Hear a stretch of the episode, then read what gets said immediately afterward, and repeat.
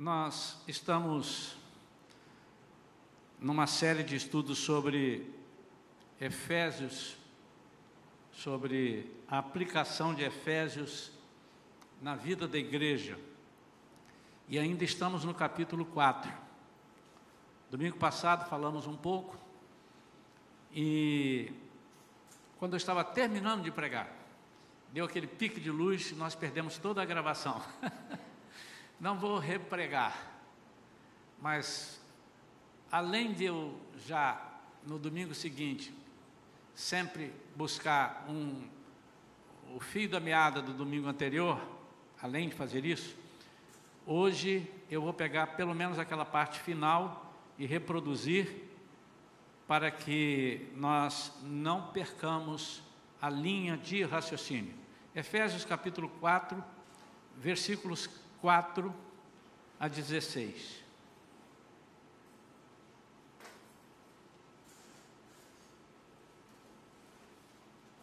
Nesse período, irmãos, hoje e provavelmente domingo que vem, ou seja, nesse período mais bravo, eu quero pedir a todos os nossos irmãos que ajudem a cumprir os protocolos, não se assentando próximo demais das pessoas, a não ser que seja da família, não tirando a máscara para nada, não se aglomerando em grupinhos, porque as pessoas podem usar de maldade e fazer acusações indevidas para a nossa igreja. Vamos dar o exemplo, tá bem, amados?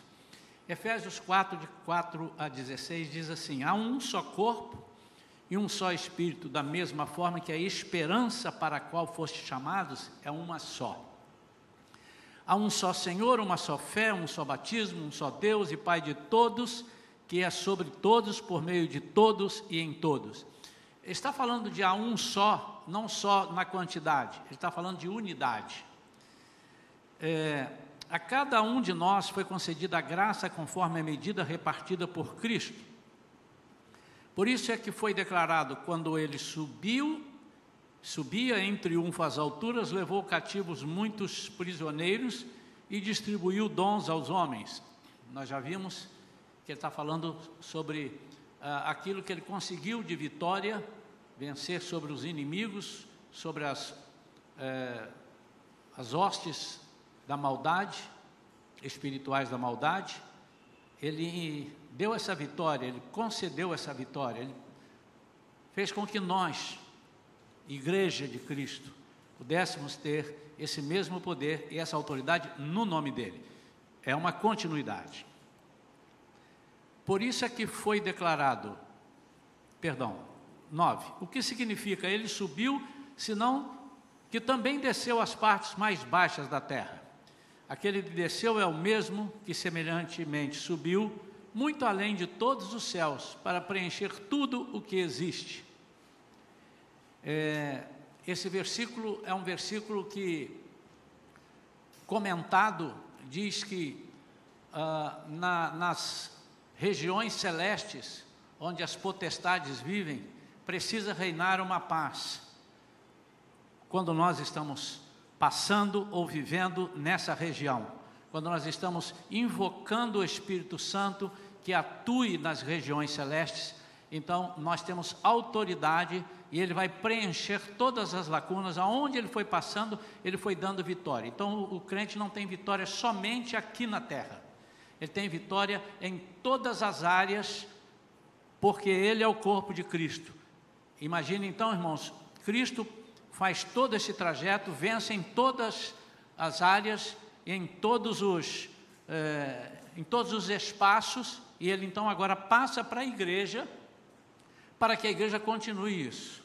Por isso é que a igreja tem poder e autoridade no nome dele para guerrear contra as, as hostes espirituais do maligno que habitam as regiões celestes. Assim ele designou alguns para apóstolos, outros para profetas, outros para evangelistas e outros para pastores e mestres. Aqui nós falamos do conjunto de pessoas que ele distribui dentro da igreja para que nós aprendamos e cresçamos e sejamos edificados com o propósito de aperfeiçoar a nós mesmos, os santos, para a obra do ministério, para que o corpo de Cristo seja edificado. até que todos alcancemos a unidade da fé e do conhecimento do Filho de Deus e cheguemos à maturidade. Aqui então nós temos um propósito de chegar à maturidade, atingindo a medida da estatura da plenitude de Cristo. O objetivo é que não sejamos mais como crianças, levados de um lado para o outro pelas ondas teológicas, nem jogados para cá e para lá por todo o vento de doutrina e pela malícia de certas pessoas que induzem os incautos ao erro. Longe disso, seguindo a verdade em amor, cresçamos em tudo naquele que é a cabeça, Cristo. Dele todo o corpo, ajustado e unido pelo auxílio de todas as juntas, cresce e edifica-se a si mesmo em amor, na medida em que cada parte realiza a sua função. Vamos orar? Pai querido, em nome de Jesus, nós nos colocamos diante de Ti para que o Senhor nos ensine, para que o Senhor fale conosco através da Tua palavra. Senhor, nós queremos aprender somente o que Tu queres nos ensinar. Não queremos aprender aquilo que, que queremos, mas o que precisamos. Não queremos decidir o que queremos aprender. Pai, em nome de Jesus, que essa seja uma manhã vitoriosa, uma manhã proveitosa na tua presença. Concede, Senhor, a cada um de nós a paz de espírito que precisamos. Arranca de nós, Senhor, todo medo e toda ansiedade que porventura estejam sendo plantadas pelo inimigo nesses dias e nos dias que virão. Em nome de Jesus. Amém. Esse capítulo ele fala da unidade da igreja, ele fala da maturidade, ele fala da edificação do corpo de Cristo. É um dos capítulos mais importantes do, da, da carta aos Efésios, é o capítulo 4. Os outros não são menos importantes. Esse é um daqueles que parece que ele, é, ele agrupa dentro desse capítulo as coisas é, que o apóstolo Paulo via como super importantes para que a igreja de Cristo triunfasse, a igreja de Cristo crescesse. Quando ele fala aqui sobre os ventos de doutrina, quando ele fala sobre as ondas, ele faz uma comparação sem citar, ele usa a figura de um barco.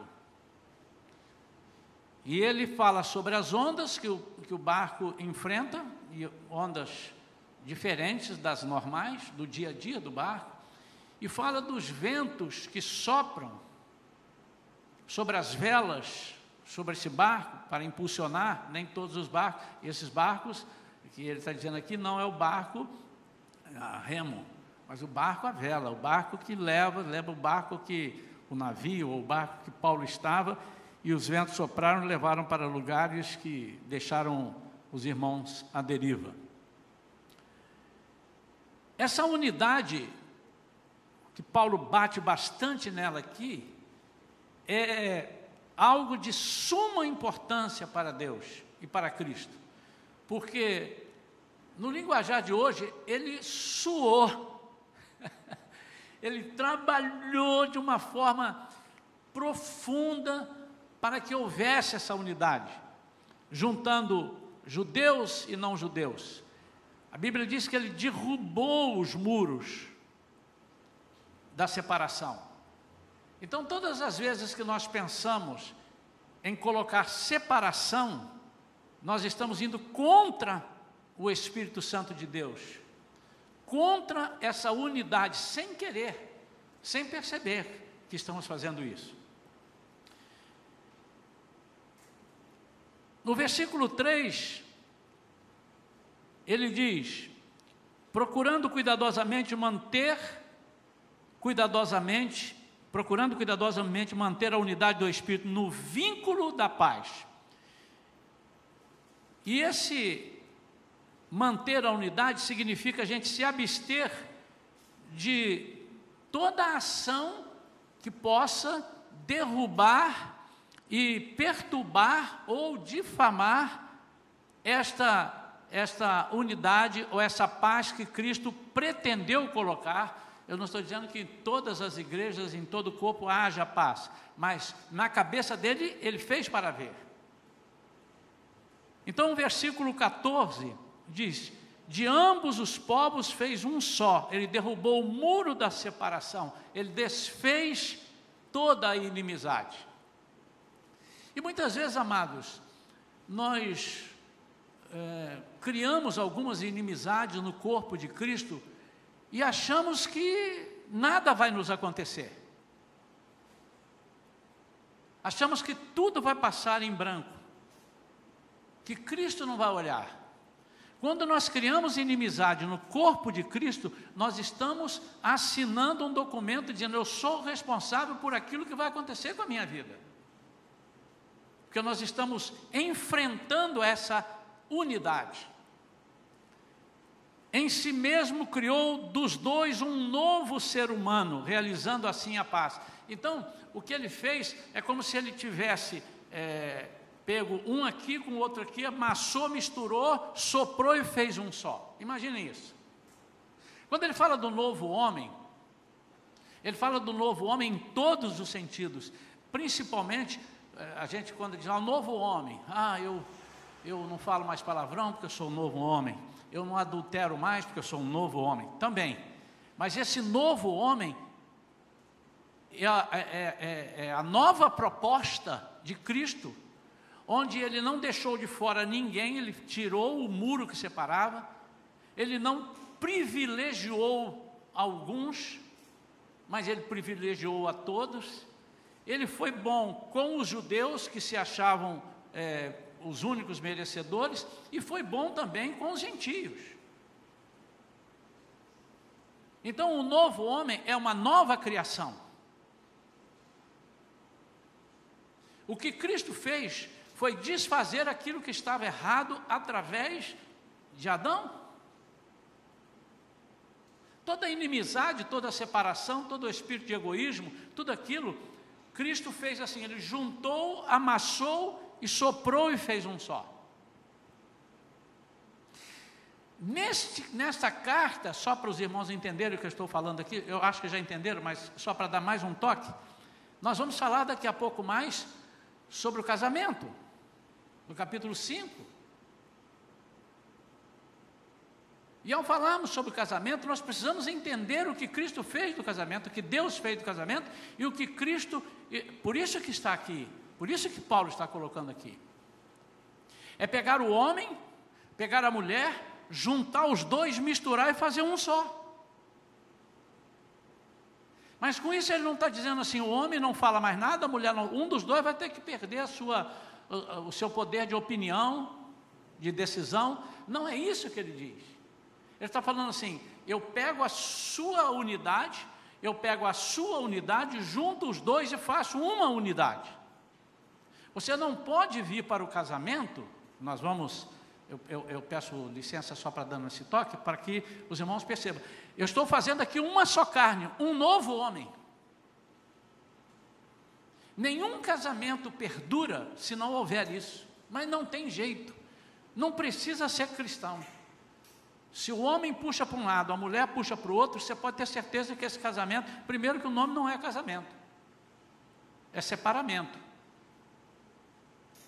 Não precisa ser cristão. Uma hora isso vai, essa corda vai ruir. Mas é que haja unidade, assim como ele está falando aqui para a igreja. Ele fez um novo homem. Ele juntou tudo aquilo que estava de ruim, amassou e fabricou um novo pensamento. O versículo 17 que eu não li e que está, uh, terminei no 16, mas continuando, né? Ele diz: Sendo assim, eu vos afirmo e no Senhor insisto para que não mais vivais como gentios que vivem na inutilidade dos seus pensamentos.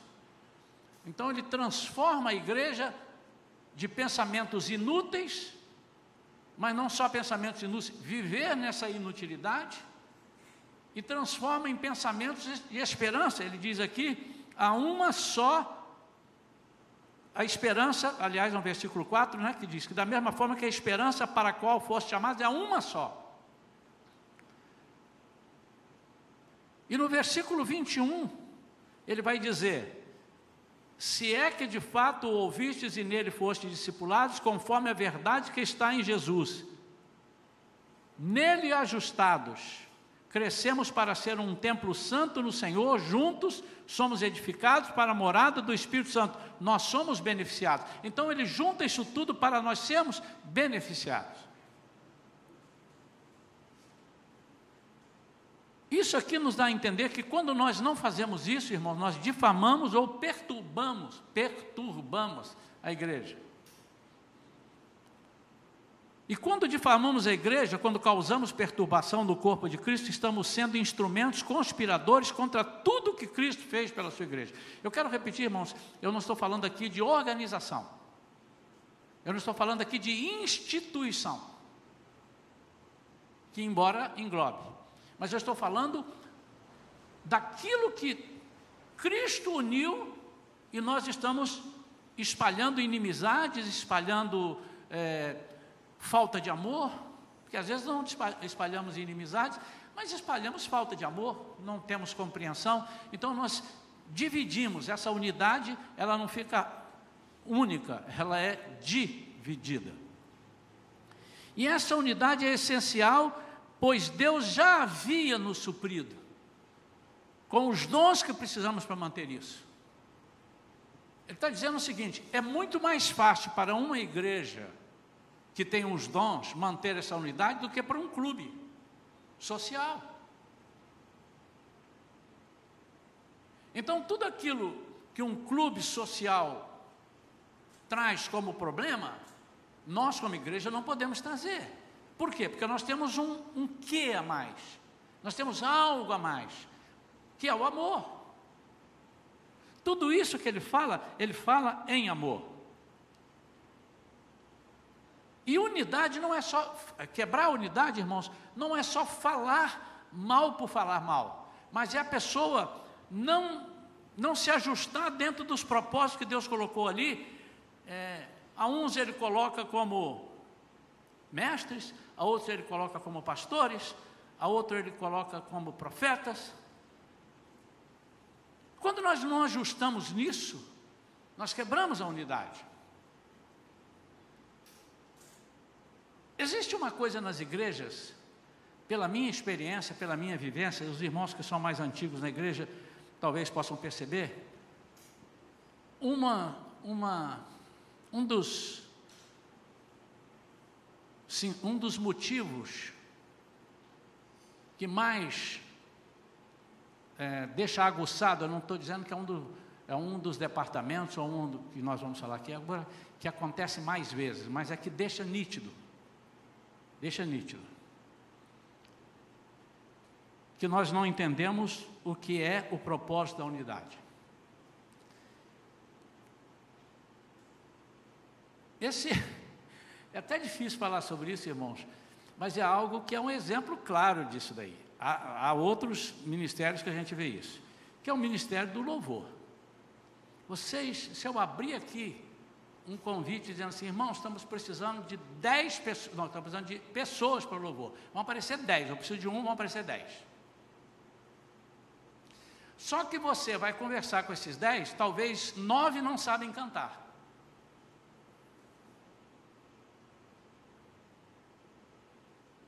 Mas eles querem cantar. Porque estão em amor. E em amor eu posso cantar. E quem canta para Jesus, Jesus não olha quem canta bonito e quem canta feio. Mas acontece que a gente coloca aqui um desafinado para cantar, e ele desafina, e a gente não pode tirar, porque é falta de amor. Só que esse desafinado, ele pode fazer outras coisas na igreja. Então ele quebra a unidade. Eu estava lendo acerca de algumas igrejas, nunca fui procurar isso, irmãos. E nunca participei disso, porque eu, eu sempre, na igreja, já tinha lá meus departamentos, mas um dia eu fui procurar um negócio e me chamou a atenção. Eu falei, o que, que é isso? E fui olhar algumas igrejas, para você fazer parte do louvor. Umas estão lá dizendo, precisa fazer um curso de um mês de música. É outra que diz assim: você vai ter que cantar uma música e depois fazer um dueto de uma outra música com uma pessoa que nós vamos escolher, tanto a música quanto a pessoa.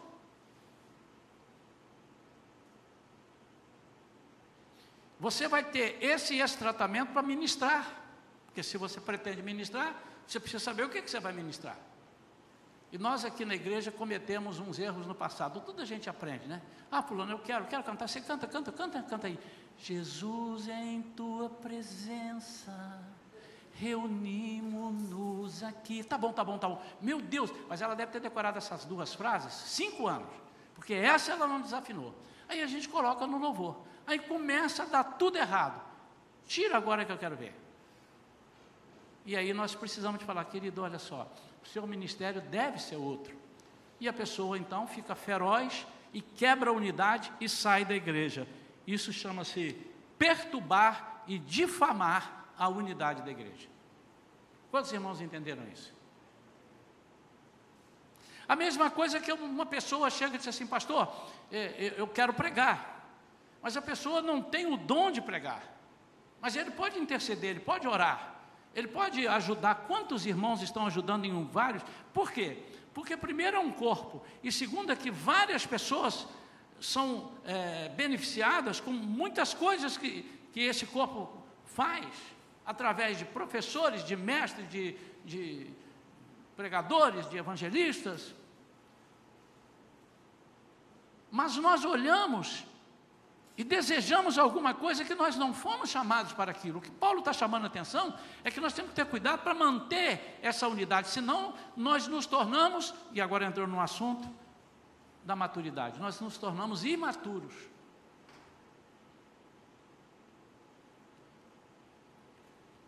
Eu trouxe um pouco de coisa do domingo passado e estou dando um reforço. Como é que eu mantenho essa unidade? Como é que eu mantenho essa unidade? Primeiro, como eu disse domingo, de modo digno. Versículo 1: Portanto, eu, prisioneiro do Senhor, suplico-vos que andeis de modo digno. Eu preciso, para manter a unidade, eu preciso andar de modo digno, ajustando a balança. Literalmente, esse termo grego axios quer dizer ajustar a balança. A nossa doutrina deve estar equilibrada com a nossa maneira de viver. E aí, irmãos, no versículo 28 desse capítulo, ele vem, ele, a partir do versículo 17, eu até li alguns aqui, como devem agir os crentes. Ele, eh, primeiro ele fala do corpo e disse, agora como é que nós devemos agir individualmente? E ele me chama a atenção num versículo que está aqui, que muitas vezes nós interpretamos errado, ou não entendemos, não é interpretamos, perdão, nós não entendemos a essência desse versículo, que é o versículo 28. Primeiro versículo, versículo, vamos pegar o 26. Estremecei de ira, mas não pequeis. Acalmai a vossa raiva antes que o sol se ponha. Aí o 27 diz assim: Não deis lugar ao diabo. Nota, irmãos, que para o diabo tomar, eu preciso dar o lugar para ele. Eu tenho que dar o lugar para ele. Imagine aqui, irmãos, eu combinei ali fora, disse assim: nós temos que ter no máximo 20 pessoas aqui dentro. Se chegar alguém e disser assim, ah, eu gostaria de ficar aqui, eu não quero ir para lá, você, você aguarda aqui um minutinho na porta, que eu vou retirar alguém, eu vou pedir alguém daqui para sair para você entrar. Eu vou te dar o lugar. Precisa ser dessa forma porque eu não posso errar por um. Se são 20, são 20. Eu não posso botar, colocar 21. Então o diabo só toma o lugar que eu dou. Agora olha o versículo 28. Eu já disse aqui que a língua portuguesa não é tão rica como o grego e como o hebraico, né? Aquele que roubava, não roube mais.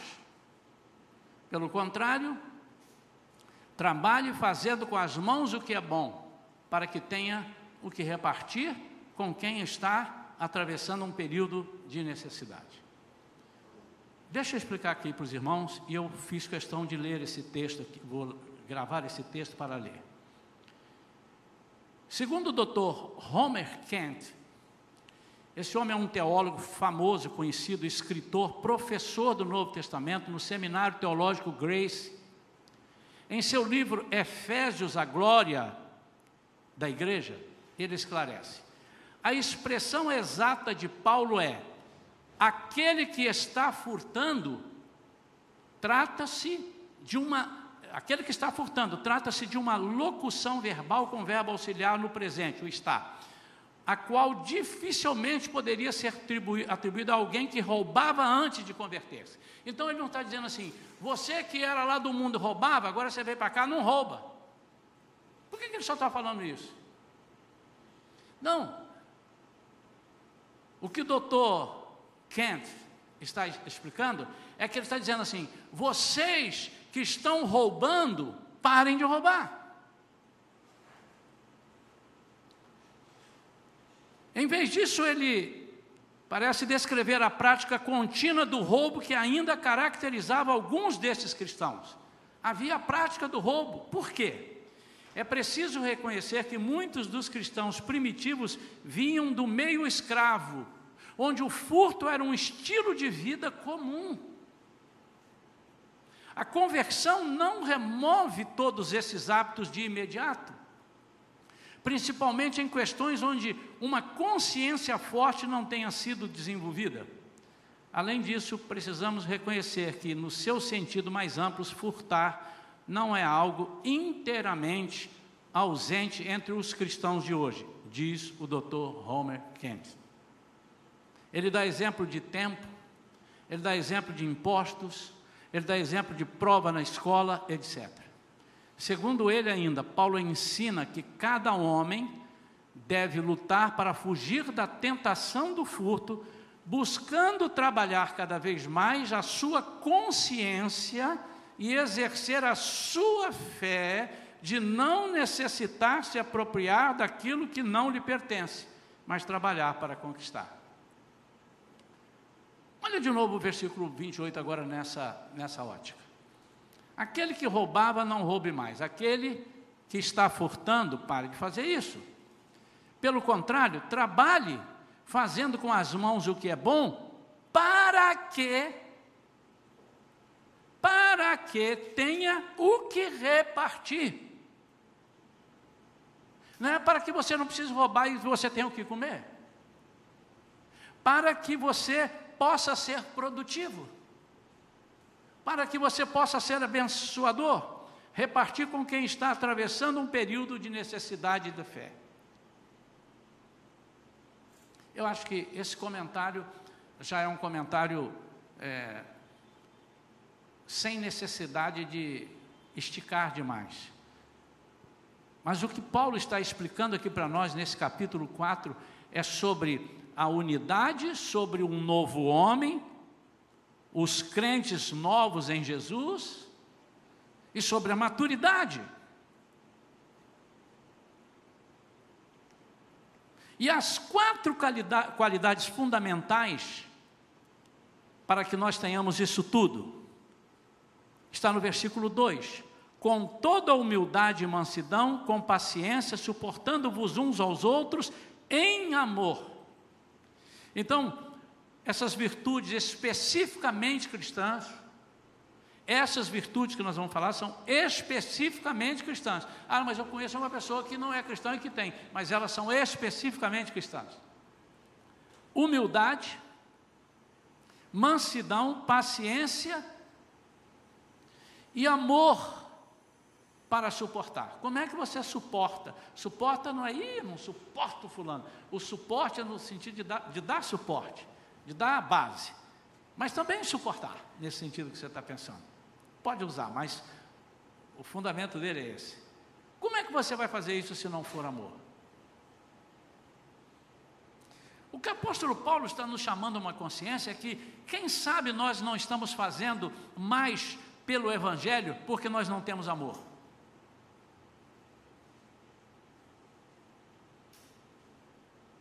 Eu tive a oportunidade nesse meu ministério de música, andando e pregando por vários lugares, de, de exercitar o meu amor pelas vidas. Em lugares, obviamente, irmãos, Todo cantor que tem CDs para vender, ele procura estar num lugar onde tem muita gente, que ele imagina, eu vou vender muito CD aqui. Mas muitas vezes Deus nos leva a lugares que não tem ninguém, para falar para uma só pessoa. Me lembro que uma vez eu estava em, é, fazendo um trabalho lá em Boston, e fui cantar numa igreja ali, não me lembro agora, mas próximo de Boston ali. Fui cantar numa igreja e cantei, vendi meus, meus CDs que tinham que vender, naquela época eram as fitas cassetes, e voltei para Nova York. E depois que eu estava em Nova York, o pastor titular daquela igreja, mas você esteve lá ou não estava? Você tem que voltar para lá. Volta lá que eu vou te dar uma cobertura. E a gente fica assim: opa, o pastor titular, ele vai me dar uma cobertura, então ele vai me levar em outras igrejas. Qual não foi a minha surpresa quando ele diz assim: olha, domingo de manhã você vai cantar lá na igreja tal. É essa igreja que eu estou me referindo, eu esqueci o nome dela. Eu pensei: caramba, mas lá eu já estive. Exatamente onde eu estive, ele vai pedir para eu voltar. Irmãos, naquele dia, a pessoa que foi me levar se perdeu rodou para lá, rodou para cá, rodou para lá, rodou para cá, e não achava, e eu já estava mais desesperado, porque agora nem a igreja que eu já repeti, nem nada. E me deu um nervoso assim, falei, meu pai do céu, o que, que esse camarada está fazendo? Até que nós chegamos faltando talvez meia hora, um pouco mais, meia hora para acabar. E eu entrei esbaforido, tirando o casaco, tropeçando e tal, e perguntando onde era a mesa de som, botar ali, o pastor me viu, fez assim, e ele estava terminando de pregar e disse assim: Nosso irmão Isaías, nós estávamos esperando, chegou e tal, vamos cantar aqui. Irmãos, desculpa, mas não tem muito tempo, o irmão pode cantar uma música só. E eu pensei, eu vim de Nova York para cantar uma música só. Mas cantei. E cantei uma música que eu normalmente não cantaria. Foi a primeira que veio ali, e eu coloquei e me lembro como se fosse hoje. A música é essa. Existem momentos na vida em que a gente pensa que vai perecer. Do meu primeiro trabalho. Obrigado, meu amigo. E cantei. Quando acabei de cantar, o pastor agradeceu e tudo, e eu fui ali fora e sai um rapaz e disse assim: Você não tem noção do que, que Deus fez nessa música, na minha vida, através dessa música agora. Eu quero dizer, aí começou a chorar e deu um testemunho que nós não vamos estender aqui mais. E eu saí dali pensando assim: meu pai, o senhor me trouxe de Nova York aqui para falar para uma pessoa. Na mesma hora ele disse assim: não, mas você não é o único, não. Eu levei Felipe lá no deserto para falar para um só. E eu, Jesus, pedi para todos saírem de perto e irem comprarem comida e falei para uma mulher só. A mulher samaritana.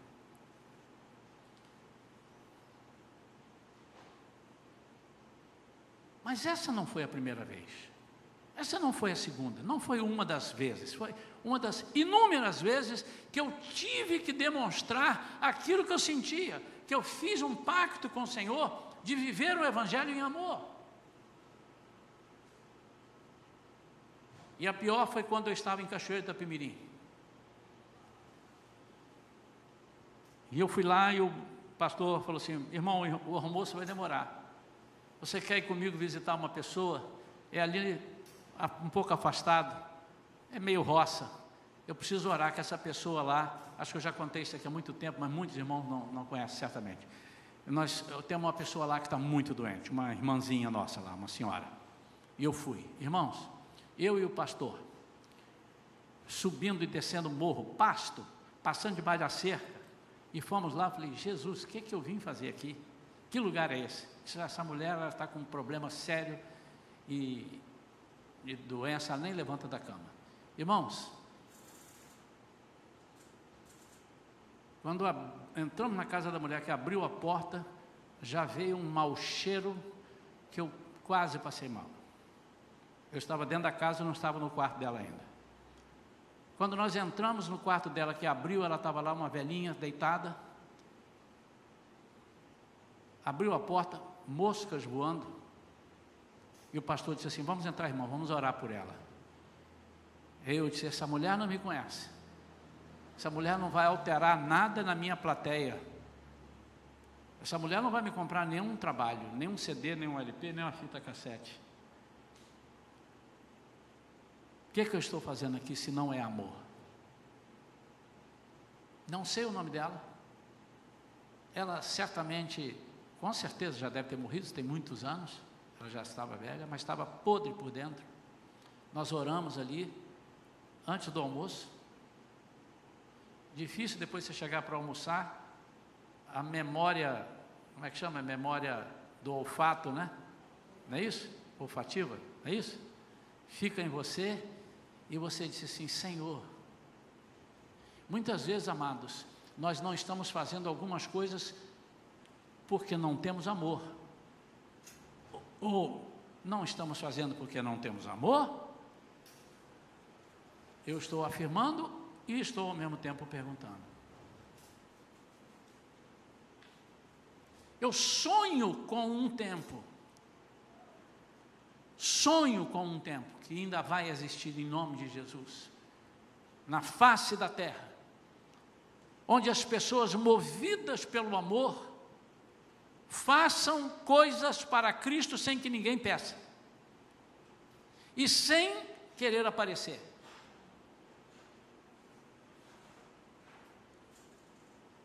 Isso é exemplo de amor para suportar. Quando ele fala em buscar a maturidade, ele diz: não sejamos como crianças que são levados de um lado para outro. Primeiro, são levados por ondas teológicas. A teologia não está errada, as ondas é que estão. O que, é que são ondas? que o apóstolo Paulo explica aqui. Barco, cuidado com essas ondas. São ondas que não são diárias, não são naturais, não são normais. Elas vêm uma vez ou outra. E vem por quê? Porque o vento sopra, o vento, que vento? O vento de doutrina. E quando esse vento vem, ele empurra o barco. E ele está dizendo assim: cuidado, porque você pode ser como uma criança que é empurrada para lá ou empurrada para cá é levado para lá ou é levado para cá. Por quem? Por falsos mestres. E o que, que são falsos mestres? Primeiro, são aqueles. O que, que é um falso médico? Que, que é um falso médico? Quando a gente vê aí na noticiário do noticiário, fulano de tal era um falso médico. Ele não era médico. Não é que em vez de ele te dar é, cibalena, ele te deu chá de poejo. Não. É porque ele não é médico. Os falsos mestres é porque eles não eram. E segundo, há duas conotações. É porque aqueles que se diziam mestres, ou que talvez até fosse, tivesse a capacidade de ensinar, eles pregavam outras verdades, entre aspas, outras doutrinas bíblicas. Eles, o que, é isso? É, é, é, é pegar as verdades que estão plantadas na Bíblia e torcer essas verdades. É pegar um texto dentro de um contexto para virar um pretexto. Quando você entende isso?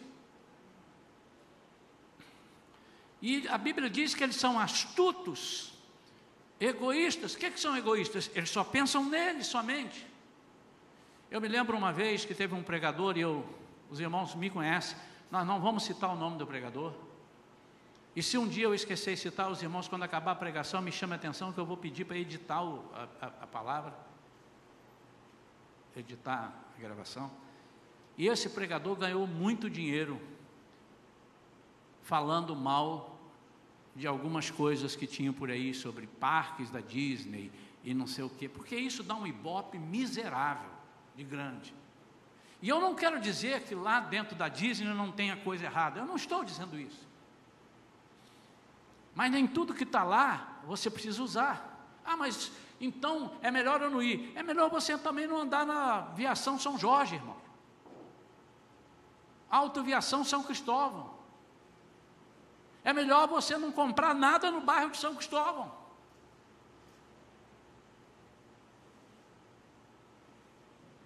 Não é assim que funciona, irmão.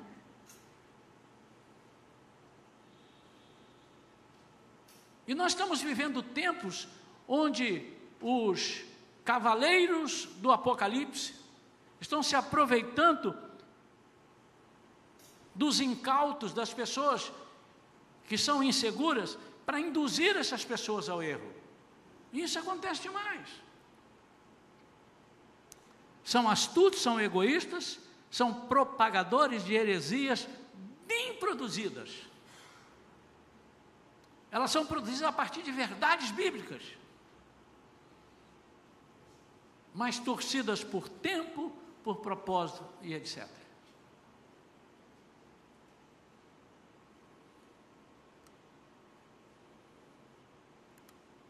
Nós estamos vivendo tempos agora, irmãos, esses dias, e vamos viver mais tempos. Nós não devemos ficar alienados, queridos, em nome de Jesus, não é isso que eu estou pedindo aos irmãos. Mas temos que ficar atentos aos, aos maliciosos, aqueles que trazem para o corpo de Cristo algo que possa promover a desunidade, vamos dizer assim, a quebra de unidade. Para isso, precisamos ter fé e estarmos na mesma esperança.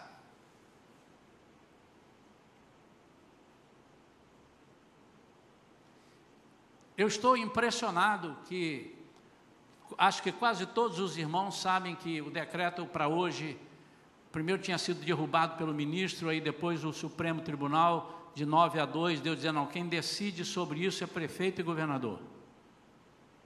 Então ficou valendo o decreto do prefeito que tinha dado semana passada, valendo de segunda, que foi segunda até hoje, de 5 a 11, 10%. Vamos cumprir. Nós temos como cumprir isso. E a igreja veio, apareceu ali lá. O Marcelo até não tinha ido lá atrás, não viu, muita gente chegou lá, pastor, o que, que houve? Acho que o decreto assustou a igreja. Eu falei, vá lá atrás lotado lá atrás, lotado no sentido de pessoas que podem estar, deixa eu dizer, porque se alguém pegar essa gravação agora, deixa eu explicar isso aqui. As pessoas que estariam aqui estão lá, num espaço que cabe duzentas e poucas pessoas, tem ali trinta e poucas, que somadas aqui dá menos de cem que nós podemos ter. O mínimo, o máximo é de cem. Mas tem que prevalecer o menor, ou os 100 ou os 10%. No nosso caso, os 10%. E eu louvo a Deus por isso. Mas muita gente fica preocupada com o que vai acontecer semana que vem. E nós temos que estar atentos aos, aos noticiários, porque nós não podemos viver assim, sem notícias. Mas nós temos que estar atentos também a outras coisas. Por exemplo, irmão, não adianta nada se nós não pegarmos Covid e formos e morremos de infarto. Se você não tiver Cristo, você vai para o mesmo lugar que você iria pegando Covid. Deixa eu dizer, irmãos, quem está falando é uma pessoa que pegou Covid. Fiquei 30 dias, fui lá no vale da sombra da morte.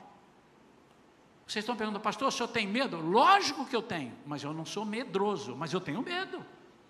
Essa semana eu falei para a Vera, filha, essa semana aqui tem muita gente falando aí e tal. Só que nós não podemos parar a nossa vida, porque senão nós vamos morrer de outra enfermidade. E o que é que nós temos que fazer? Nós temos que orar. E Senhor, tira esse medo de mim, tira essa ansiedade, tira isso. E fazer a nossa parte. Sair o mínimo possível. Porque se você não sair e não orar, está errado. Mas nós temos que prestar atenção no que as pessoas estão é, aproveitando desse momento para pregar. É disso que eu quero falar. não quero falar de decreto e de lei. Eles estão certos, eles estão ali para isso. Eles estão ali para isso. Eu não quero entrar, irmãos, e não vamos entrar em debate com o Ministério tal, o Supremo Federal. Não, não, não é nossa função. A função da igreja não é essa. Ah, mas tem deputado evangélico. Deixa ele fazer como deputado. Deixa ele fazer como senador, se ele for evangélico. Mas nós, a função da igreja não é essa. Desde o início nós fomos perseguidos, nós temos que orar, nós temos que ter fé, mas fazer a nossa parte. E fazer a nossa parte é conhecer a Bíblia. Eu disse muito ampassant, e eu quero aproveitar porque muita gente talvez não tenha pego, porque eu, eu, eu, falei muito rapidamente, há uns dois domingos atrás, sobre aquela profecia que deram, e eu não quero aqui, não vou nem citar o nome do pastor, aliás, eu nem sei o nome dele. Falou sobre a profecia do dia 30 do, do cavaleiro que ia passar e matar as pessoas e iam morrer todos. Irmãos, é só ler a Bíblia e orar, assim, não é essa. Mas se ele entendeu errado a profecia e viu Deus falando, que vai acontecer, eu vou orar. O que, que nós fizemos na quarta-feira? Eu convoquei a igreja para nós orarmos, porque o Supremo estaria reunido. Vamos orar. E se aconteceu aquilo ali, é porque Deus permitiu daquela forma. Você não vem me dizer que não é. Porque 11 pessoas não podem vencer o cristianismo. Se Deus permitiu, permitiu por algum propósito que nós ainda nem sabemos qual é. E rapidamente, para encerrar, porque algumas pessoas vieram depois disso conversar e esse assunto rendeu comigo aqui. o cavaleiro, aquele se, se, ele, ele não disse a cor, mas o cavaleiro que entra para matar é o cavaleiro amarelo, é o cavalo amarelo. Mas antes do amarelo vem o branco, depois vem o vermelho, depois vem o preto e depois vem o amarelo. Rapidamente, em Apocalipse mostra que esse cavalo branco não é Cristo, é o anticristo. Porque ele vem desejando vencer. Cristo não deseja vencer, Cristo é o vencedor. O cavalo branco que vem com Cristo é o do, Apocalipse 19, não é o do 6. Ele vem como se fosse implantar uma paz, ele vem falsamente para dar uma paz. E o mundo terá uma paz de três anos e meio, como nunca experimentou. É o protótipo desse. desse coisa. Em seguida vem o vermelho. O que é o vermelho? Guerras, intrigas, facções e tal, nação, mas já está tendo guerra. Não, não estou falando de uma guerra. Estou falando de cinco guerras, estou falando de o mundo vai entrar em guerra. Nação contra nação. Esse é o cavaleiro vermelho. Aí, por causa disso, vai haver uma crise terrível, social, alimentar, não vai ter o que comprar cavalo preto. As pessoas vão morrer porque não tem o que comer. E vai ficar nessa crise. E nisso vem o cavalo amarelo que vem ceifando grande parte da terra e matando muita gente. Então, para o cavalo amarelo vir no dia 30 de março, primeira coisa que tinha que o mundo está em guerra já do cavalo vermelho. Tinha que ter tido antes uma paz que nós não estamos nessa paz. Do cavalo branco. Ainda que uma paz falsa do anticristo, mas os três primeiros anos e meio, isso é a Bíblia que diz, irmãos, Apocalipse. Uma paz inigualável. Não teve. No fim, o, o, terceiro, ou seja, antes do quarto cavalo, que é o amarelo, tem que vir o preto, perdão, é, o, o preto. Ah, mas já estão começando a racionar. Isso é outra conversa, irmãos. Não está. O que está dizendo lá é que você vai chegar com 50 mil reais, por exemplo, assim, tem arroz aí? Quanto é? 50 mil reais. Eu vou dar 50 mil reais para comprar um quilo de arroz. É por aí, assim. Não estou dizendo valores, não pega os valores, tá, irmãos? Mas é algo muito mais do que o normal. É isso que a Bíblia está dizendo. E isso não aconteceu ainda, irmãos.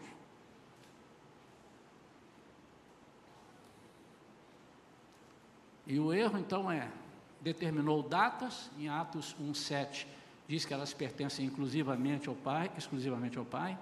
Cavalo da morte, é o amarelo do Apocalipse 6, é o quarto selo. E essas figuras, tanto do primeiro, segundo, terceiro e quarto cavaleiros, elas só vão acontecer depois de três anos e meio que a igreja de Cristo não estiver na terra. A igreja primeiro sobe, aí o anticristo, não com o nome de anticristo, mas como novo governante da paz, vem, a igreja não vai ver. Ontem um irmão me ligou e perguntou, pastor, perguntaram a um pastor conhecido, se nós vamos conhecer o anticristo. Eu falei, basta a pessoa dizer que quer ficar, ele vai conhecer. Oh, muito prazer, você que é o anticristo, oh, eu tinha uma vontade de conhecer, ficar. Mas nós não vamos conhecer. Primeiro, que muita gente não vai conhecer, até os que ficarem. Porque quem morrer nesses três anos e meio de Covid ou de ataque cardíaco e tudo, não vai conhecer o anticristo. Ele pode deduzir, hum, eu estou achando que esse cara é o anticristo, porque a paz está muito boa para ser verdade. Isso ele pode.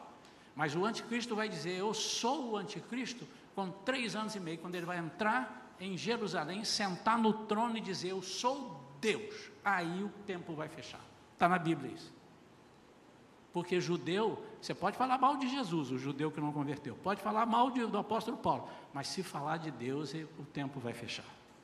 E aí que vai se estabelecer a maior confusão. E nisso Jesus, eles vão pedir perdão, que vão reconhecer que tudo que foi pregado era verdade e que Jesus era o Messias, ele já tinha vindo. Eles vão pedir perdão. Em Zacarias ele diz, ele diz que eles vão chorar como quem chora a morte de um primogênito. E Jesus então vai intervir, vai vir sobre eles, e aí a guerra passa a ser com Jesus. Eu quero terminar essa passagem de hoje com um desejo no meu coração que nós sejamos um novo homem. Um novo homem. Que não anda para lá e para cá, ou não é jogado para lá e para cá por ventos de doutrinas, de ondas, mas também que seja um homem que compõe o corpo de Cristo em unidade e em amor.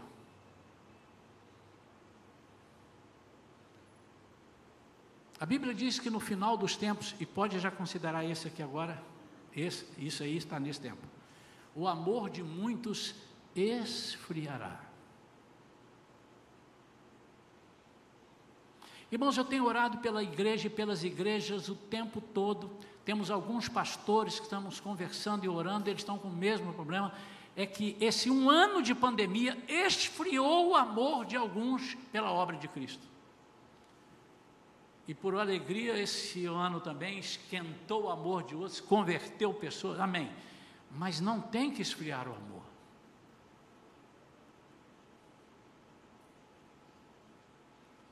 Irmãos, eu fiquei 30 dias numa cama. E quando eu levantei, que o cara falou, levanta, eu falei eu vou levantar e começar a andar. Quase caí. Por quê? Por 30 dias eu não pratiquei os músculos das pernas e eu não conseguia andar. O que nós estamos orando para que não aconteça é que nesse um ano de pandemia os nossos músculos espirituais não tenham sido emperrados a ponto de nós esquecermos quem somos como igreja de Cristo.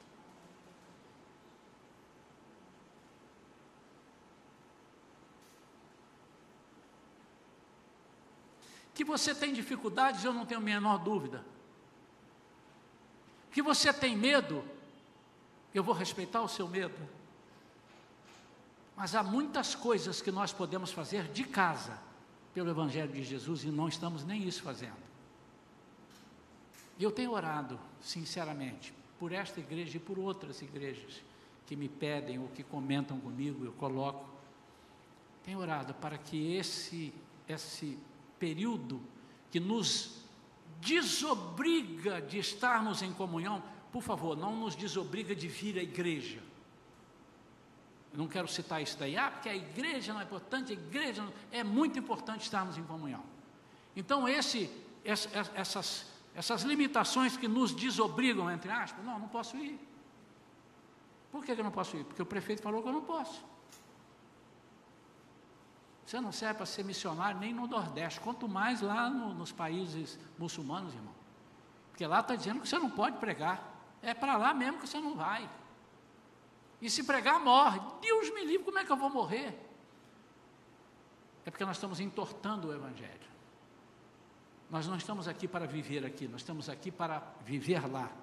E a única forma que nós temos para viver lá é morrer aqui. Ninguém vai para o céu se não morrer. Não, pastor, mas eu posso ser arrebatado. Morreu, meu irmão. Esse corpo ficou, você foi no outro corpo. Esse corpo já era. Eu quero orar. Quero pedir aos irmãos que estão aí no, no, no pátio também, né? Na, na TV. e os irmãos que estão aqui, que nós levantemos agora e oremos ao Senhor. Eu quero pedir que os irmãos coloquem a sua vida diante de Deus. Nós vamos levantar um clamor agora pelo esfriamento, pelo aquecimento, um clamor pelo aquecimento, contra o esfriamento do coração de pessoas que estão por aí completamente frias. Eu não sei o que vai acontecer, irmãos, com pessoas que há um ano não vai à sua igreja. Eu não estou dizendo aqui, estou dizendo há um ano à sua igreja. Não sei o que vai acontecer. É capaz dele chegar e dizer assim: quem são as pessoas? Ou pode ser que ele chegue assim: ué, engraçado, mudou até o pastor. E ele mudou o pastor, mudaram os irmãos. Ué, cadê a irmã Daniele? Não está ali. Cadê o Arthur? Não tá. Cadê? E Lúcio e Noemi não faltavam nunca. Onde eles estão? Aí alguém vai dizer: já subiram há muito tempo. Essa aqui é a igreja do Satanás que está aí. Você não viu, você ficou. Isso pode acontecer, irmãos? Pode. Pode.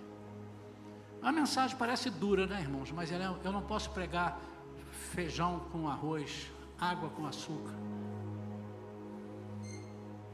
Hoje à noite nós temos uma mensagem, nem todos poderão vir, eu sei, ou nem todos conseguirão, enfim. Remédio ou placebo? Está muito na moda isso, não está? Tem muita gente tomando placebo achando que é remédio. E tem muito pastor e muitos líderes ministrando placebo como se fossem remédios tanto um quanto o outro são influenciados um pelo outro. Eu não posso pregar placebo se a igreja toda só quiser placebo. Eu preciso dizer, eu só sei pregar remédio. E você, como membro de igreja, não aceite placebo se você sabe que no cardápio tem remédio. Diga, eu quero remédio. Vamos orar. Vamos ficar de pé, queridos. Pai querido, em nome de Jesus, que a nossa igreja seja uma igreja despertada para os tempos difíceis que estão vindo, não para nos amedrontar, Senhor, mas para nos confrontar e nos colocar diante da realidade que, se preciso for, nós temos que morrer. Porque a única forma de morarmos contigo, e só morreremos se o Senhor permitir porque o Senhor é dono da nossa vida. Senhor, mas ajuda-nos, Senhor, a sair dessas armadilhas, essa desgraça que está assolando a terra, Senhor. O Senhor tem poder, Senhor. Nós estamos clamando aqui agora. Eu queria que a igreja clamasse comigo, ou que a igreja falasse agora comigo, irmãos. Todos vamos orar. Senhor, arranca com raiz e tudo essa pandemia da nossa terra. Senhor, o Senhor tem poder de fazer isso, Senhor. Seja invent dando é, remédios que os homens possam criar. Senhor, nós estamos clamando. Sim, nós temos medo, sim, é verdade. Mas os nossos olhos estão postos em Ti. Nós estamos com medo porque nós não temos o que fazer. Não há vacina suficiente para todos. As vacinas ainda são incógnitas, Senhor. Nós estamos com medo de sermos contaminados, inclusive os que já pegaram Covid, eles podem ser reinfectados segundo estudos. Senhor, nós não temos o que fazer se não for com o Senhor nos ajudando. Arranca, Senhor, com raiz de tudo esse mal do nosso meio. Levanta, Senhor, aquelas pessoas que estão enfermas no nosso meio. Sara, Senhor, as feridas internas. Tira, Senhor, a prostração do meio do teu povo, seja aqui ou seja colar, seja em qualquer igreja. Senhor, que nós não acostumemos com as as férias espirituais que fomos, entre aspas, forçados a ter nesse um ano sem vir à igreja. Que nós não nos esqueçamos, ao menos, de ler a Bíblia, Senhor, e de orar em casa. Mas que também nós possamos ligar para os irmãos e perguntar: você está precisando de alguma coisa? Que nós paremos, Senhor, de furtar, furtar o teu tempo, furtar tudo aquilo que nós não, não pertence a nós, para que nós sejamos produtivos, Senhor. Nós oramos em nome de Jesus. Amém. Amém, queridos. Deus abençoe. Aleluia. A Ele toda a